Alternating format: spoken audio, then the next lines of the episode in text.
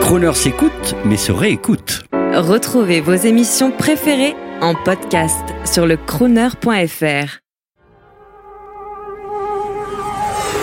Bonjour, c'est Olivier Dassault, artiste aviateur sur Crooner Radio. Je vais vous parler aujourd'hui de la résilience. En tant que député, que ce soit à Beauvais ou à l'Assemblée nationale, je reçois beaucoup de jeunes motivés à la recherche d'un premier emploi ou d'un stage. Oh, ce n'est pas évident de s'insérer dans la vie active. Alors je leur donne un petit coup de pouce lorsque c'est possible. Je leur dis toujours, il ne faut jamais désespérer, toujours s'accrocher. L'échec n'est pas une fin en soi, au contraire. Alors gonflé par ces rencontres et ces expériences, j'ai fait plusieurs interventions dans des écoles, des universités, pour évoquer un phénomène entré depuis bien longtemps dans les us et coutumes anglo-saxonnes, la résilience.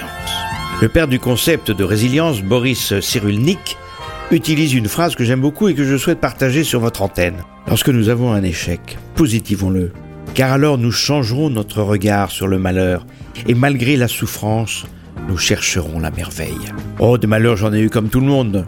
Plutôt des obstacles à franchir, cher Jean-Baptiste. Je sais que vous êtes friand, comme vos auditeurs, d'anecdotes croustillantes de notre histoire politique. Alors je vais vous livrer la petite histoire. En 1988, après deux mandats de conseiller de Paris, je me suis présenté dans l'Oise comme député. Et les habitants de cette première circonscription de l'Oise avaient voté à plus de 60% pour François Mitterrand. Jacques Chirac lui-même me dit alors euh, C'est perdu. Tu ne peux pas gagner. N'y va pas. Je ne veux pas qu'un Dassault soit battu. Surtout toi, que j'aime beaucoup. Tu ne peux pas faire ça. Car cela entachera le souvenir de ton grand-père. Je lui répondis Tâcher le souvenir de mon grand-père, c'est refuser de livrer ce combat. Tant qu'il n'est pas livré, est-il perdu? N'est pas à toi, héritier de la pensée du général de Gaulle, que je vais rappeler cette notion fondamentale du combat. Alors j'y suis allé, contre son avis, et bien sûr contre l'avis de ma famille. J'y suis allé, et j'ai gagné.